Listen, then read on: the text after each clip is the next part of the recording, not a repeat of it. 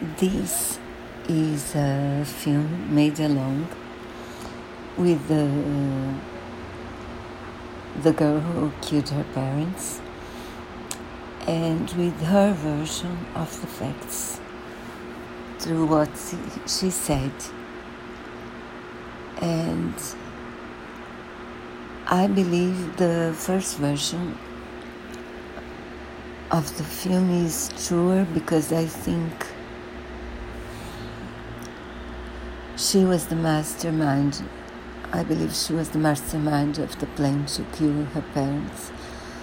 But I, I found it interesting to see both at the same time almost. And as I said from the uh, other film, it's the true story of a murder of Suzane Richthofen parents.